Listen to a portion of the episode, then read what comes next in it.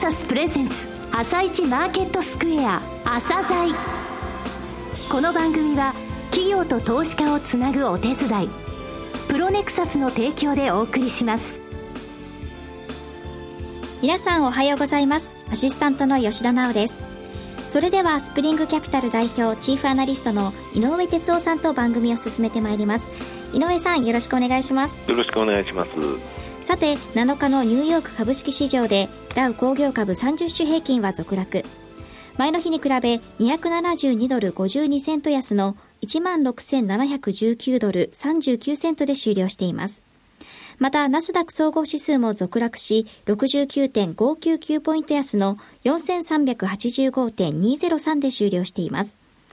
ドイツで発表された8月の鉱工業生産指数が予想市場を大きく下回ったことや、IMF が今年と来年の経済成長率の予想を引き下げたことで、世界景気の先行き不透明感が強まったようですね。そうですね、あとあの連銀の理事があの来年の、えー、利上げのことについて述べて、はい、それであの5番大きく下げたという感じですが、はい、えーとですね、マーケットのレベルで言いますとね、ダウはこのレベルであれば、まあ、買っておけばいつかは救われるっていうですね、はい、そういうレベルっていうのがありまして、えー、それのサインがですね、えー、昨年の6月にもご紹介したんですが出ました、えー、それにつきまして後半のところでお伝えしようと思いますはい、後半もよろしくお願いします。続いては、朝鮮今日の一社です。朝鮮今日の一社。本日は証券コード3079この9月3日に東証一部に市場昇格された DVX さんにお越しいただきました。お話しいただきますのは、代表取締役社長でいらっしゃいます、若林誠様です。本日はよろしくお願いします。よろしくお願いいたします。えー、昨年7月にご登場いただきまして、えー、お聞きになられなかったリスナーのためにですね、御社の遠隔とですね、はい、どのような事業をされていらっしゃるのか、特にあの日本柱、えー、不整脈事業、それから虚血事業、こちらについてですね、ご説明いただければと思うんですが。はい当社はあの1986年に、えー、ペースメーカー外来の手伝いをするというところでスタートいたしましたその頃あのペースメーカーの患者さんっていうのは、えー、長期的なこう外来っていうような考え方がなくて、はい、まあ、それをなんとか市場の中にあの導入しようということで、えー、スタートしました。まあ、基本的にはあの病院の中での問題点を見つけて、それを改善していくということが、まあ、私たちの事業の根幹になります。不整脈事業ですが、不整脈というのは、えー、脈が遅かったり、脈がすごく速かったり、はい、心臓がこうめちゃめちゃに動くような患者さんを対象にいたします。で、虚血事業というのは心臓の筋肉を栄養を与える血管網の、えー、治療で実際にはあの細くなると運動した後にあの狭心痛を起こしてしまったりもっとひどくなると、えー、心筋梗塞になっていったりっていうような患者さんを対象にした事業でございます。筋脈とあと逆に少ない除脈？こういうのはなぜ起きるのかって教えていただいてですねなるほどと本来は一つしかない刺激伝導体のところに他の刺激伝導体が生まれて、電気回線みたいなもんですね。これがループしちゃう状態で、これを、えー、一部焼くといいますか、潰せば、えー、きちんとその正しい、えー、電気だけが行くんだというお話、非常に感動的だったんですけれどもね、えー、この不整脈の問題点って言いますか、潜在患者数も多いと思うんですけれども、えー、まず患者数と、まあ問題って言いますかね。今、あの、脈がものすごく遅い人たちは、はい、えー、ペースメーカーを使って治療をすることができます。はい、で、頻脈の患者さんというのは今度、あの、非常に早く電気回路ができて、はい、えー、頻脈を起こしてしまう。今、カテーテルアブレーションでほとんどの患者さんが治せるようになってます。もう一つのその心臓めちゃめちゃに動く、こう、脈が不正な患者さん。心室が不正に動く患者さんは、今さたくさんのいろんな施設に体外式のこう除細動器が設置されていて救うことができるようになってその後に、えー、植え込み式の除細動器っていうのを入れて、はい、えー、治療します。で、もう一つ、心房が、えー、細動を起こす。要するに、いろんな、えー、めちゃめちゃに心臓が動いてしまう。心房がそういう動きをする患者さんの治療をカテーテルで、えー、焼くということがどんどんされております。はい、えー、心房細動の患者さんは今、えー、100万人いると言われております。ただ、今、アベレーションができる患者さんは年間に約4万人ぐらいしかいない。それやっぱりお医者さんの数お医者さんもそうですし、非常に難しい主義なんですね。はい。で、あとは時間がかかる。本当にこう、それを少しずつ全国に広げていく、えー、サポートをえー、したいなというふうに思っております。なるほど。今お話にありましたアブレーション。これは取り除くということですね。はい、カテーテルアブレーションということは、カテーテルを使って取り除くということです。えっ、ー、と、焼き切る。焼き切るということですね。はいはい、心房細動の患者さんっていうのは、あの、血栓が非常にできやすい。はい、血の塊が心臓の中にできちゃう。で、それが体中にどんどん飛んでいくんですね。で、それを今は血が固まらない薬を飲んで、はい、えコントロールしとく。そうすることによって、まあ、脳梗塞だとか、心筋梗塞を少しでも予防できるっていうふうになってるんですけど、カテーテラブレーションでちゃんと切ってやることで、心房細動が起こらない患者さんにすることができる。血栓の薬も飲まなくていいようになるっていうことが非常に素晴らしいことだとそうですね。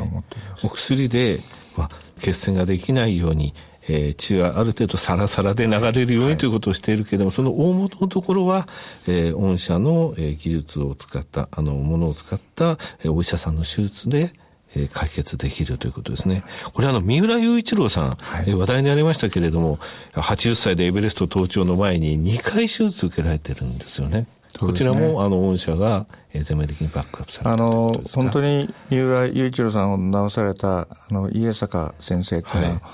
はい、非常に素晴らしい先生で、日本に家庭テラブレーションの、あ本当にこう、第一人者と言われて、もうどんどん新しい挑戦を、医師免許をかけて仕事をやってるっていう先生なんで、はい、まあ、心房細動で、山を登ると、まあ、気圧も変化しますし、えー、脈も本当に十分機能しないと心不全になったり、はい、非常に危険なことが起こりうる。それをなんとか予防できるっていうのは、非常に素晴らしいことだというふうに思います。なるほど。えー、不整脈事業、虚血事業、えー、それぞれについてですね、現在注力されていらっしゃること、えー、こちらをお話しいただけますでしょうか。はいえー、不整脈事業に関しては、はい、まあ、少しずつ、えー、全国に広げていきたいなというふうに考えております。はい、やっぱり地方にもたくさんアベレーションを待ってる患者さんがいるというのが、まあ、事実だと思うんで、東京から少しずつ広がっていくっていうことを進めていきたいなと。はい、もう一つ、あの、虚血事業ですが、今、私ども非常に注力しているのは、液島レーザー、液島レーザーを使った血管の治療になります。レーザーっていうのはこうどうしてもこう光をこう遠くを飛ばすみたいなイメージですけど、はい、液島レーザーっていうのはこう接触した0.5ミリのところが溶けるみたいな、はい、蒸散するっていうんですけど、溶けるみたいな効果があって、実は心筋梗塞になった急性期の時に血栓がこう詰まってるわけですね。なるほど。そこをレーザーでずっと溶かしてやる。今、実はウロキナーゼっていうのを大量に流して、でも血栓で詰まってるから流してもなかなか流れない。はい、そこをレーザーでずっと溶かしていくっていうようなこと。それから、細くなった血管に風船で膨らまして、ステントを置いてくるんですが、はい、そのステントの中も狭窄してくる。それをこう、レーザーで溶かしてやるっていうことができる、まあ、新しい、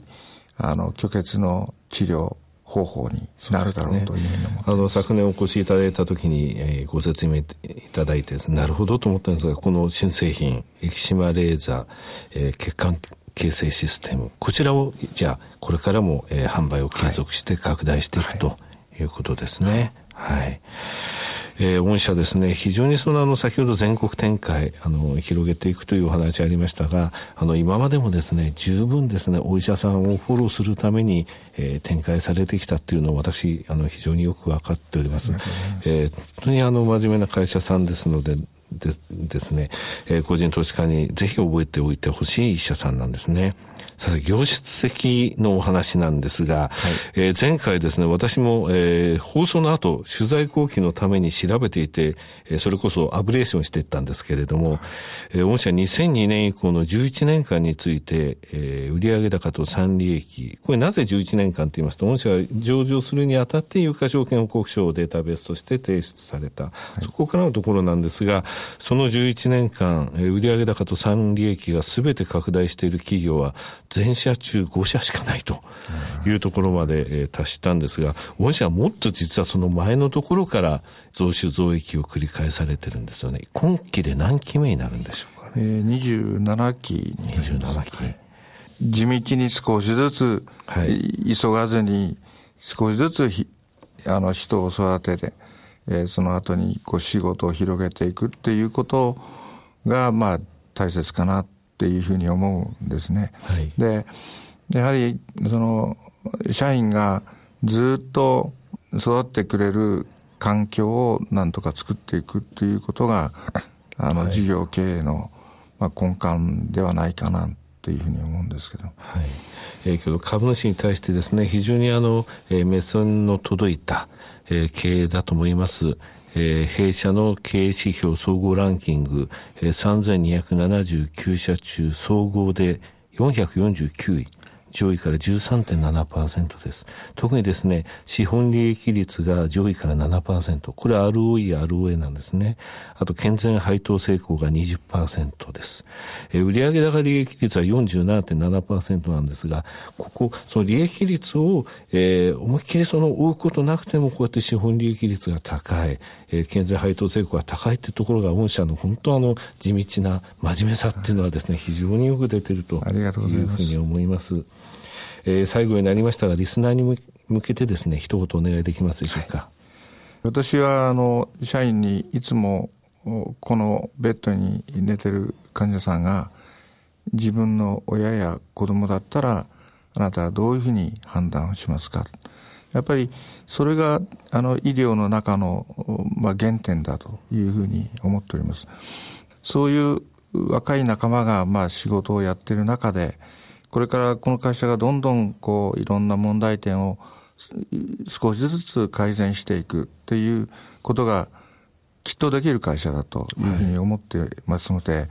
長い目でぜひこの会社を見続けていただければありがたいなというふうに考えております。はい、えー、若林様、どうもありがとうございました。ありがとうございました。なお、今日の一社のロングインタビューは番組ホームページからお聞きいただけますが、さらに井上さんに DVX についてお話しいただきます。えー、DVX さんですね、はい、えー、東証一部に、えー、上あの市場昇格されました。えー、昨年7月ですか、あの出ていただいた際の、えー、取材後期、これ私の中でもかなり気に入っている取材後期なんですよ。えー、DVX さんですね、地道に正しいことをぶれずに行ってきた、えー、その結果が先ほどのランキングの、えー、順位なんですね。えー、ROE 順位申し上げます。こちら3329社中245位、20.4%、えー、DOE につきましても、えー、224位ですね、えー、ただこの会社は利益を追ってきた会社じゃないということなんですね、えー、全国20カ所の営業所出張所で、えー、全国で困ってらっしゃる患者さんのために拡大して利益率を決して売ってる会社ではありません、えー、それなのにきちんと ROE がこういう社長間違えました27期連続って言いましたが今期で28期目です、えー、非常に地道で素晴らしい会社ですぜひ覚えておいてください。はい。皆さんぜひご注目ください。そしてここでお知らせです。10月26日に朝鮮のスペシャルセミナーをプロネクサス本社にて開催いたします。こちらのセミナーに抽選で100名様を無料ご招待します。お申し込みはおはがきかインターネットで、おはがきの方は、住所、氏名、年齢、参加人数を明記の上、郵便番号105-8565ラジオ日経10月26日朝鮮セミナー係まで、締め切りは10月17日必着となっております。インターネットの方は朝鮮の番組ホームページからご応募ください。たくさんのご応募お待ちしております。ということで、井上さん、はい、今回のセミナー、毎回好評のプレゼント資料ですが、そうですね。はい、はい、どのようなものをえ今回はですね経営指標の総合ランキングいつも、え番組で申し上げてますので、はい、えこれで5年連続300位以内に入った銘柄が100銘柄程度あるんですね、はい、えこちらの一覧を出します、えこちらですね、えー、番組始まってからディフェンシブグロースの時代だぞということを言ってきたんですね、はい、これは成長する内需株ってことです。えー、こちらの銘柄たちがたくさん入っておりますので、まあ、100銘柄ぐらいでしたら、えー、その後、えー、自分でですね、えー、この銘柄どういう銘柄っていうふうにですね、えー、個別に調べられると思います。覚えておいてほしい100銘柄ものをご紹介したいと思います。はい、ありがとうございます。それでは一旦お知らせです。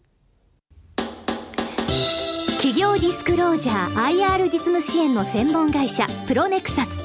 上場企業のおよそ6割2200社をクライアントに持つこれはアジア証券印刷の時代から信頼と実績を積み重ねてきたからこそ。さらにプロネクサスが目指すのは企業と投資家をつなぎ日本の株式市場を活性化させることです。プロネクサス私たちは個人投資家の皆さんを応援します。井上哲夫今日のストラテジー。それでは井上さん、後半もよろしくお願いします。はい、あの昨日ですね、えー、ダウも随分大きく下げました。はい、えー、昨年の6月に紹介した、えー、指標をもう一つ、えー、もう一回申し上げます。これはですね、あの前日比で100ドル以上、えー、ダウが動いた日が過去16日間で何日間あったかっていうので、10日間つまり10という数字になった時から、えー、その後1、つまりずいぶんボラティリティが減って、マーケットは落ち着くまでの期間、そこを取ってみると、どういうふうにマーケットが動いたかっていうのを過去を遡って調べたはい、2009年3月の10日、つまりリーマンショック後の最安値以降で6回あります。直近は昨年の6月18日以降ですね。これはですね、結構日数的には6回あるんですけれども、114日間かかったのは最長で、100回、100日以上かかったのは4回あるんですよ。はい、その他26日と30日なんですが、上昇率6回とも上がってます、結果的に言いますと。最高は22%、次は17、3位が8.3%、あとの3回は3%台なんですが、結局ですね、ここまで来るといつか救われるというそのサインというのは昨日のニューヨークのところで出たということですね。あともう一つ重要なことは、えー、春の朝鮮セミナーでお配りしましたが、えー、ダウの50日移動平均から100日移動平均を引いて、それを今のダウで割った、えー、その指数が上上向きなのか下向きなのかということなんですが、こちらにつきましてもですね、そろそろ底打ちそうなんですね。ですので、この2つを見ながら、えー、底入れの時期を探るということですが、はい、こちらが重要で、こちらも今回のセミナーのところでもちょっと資料また出しますね。はい。ぜひ皆さんお越しください、セミナーの方に。井上さん、本日もありがとうございました。また来週もよろしくお願いいたします。この後は東京市場の寄り付きです。朝鮮この番組は企業と投資家をつなぐお手伝いプロネクサスの提供でお送りしました。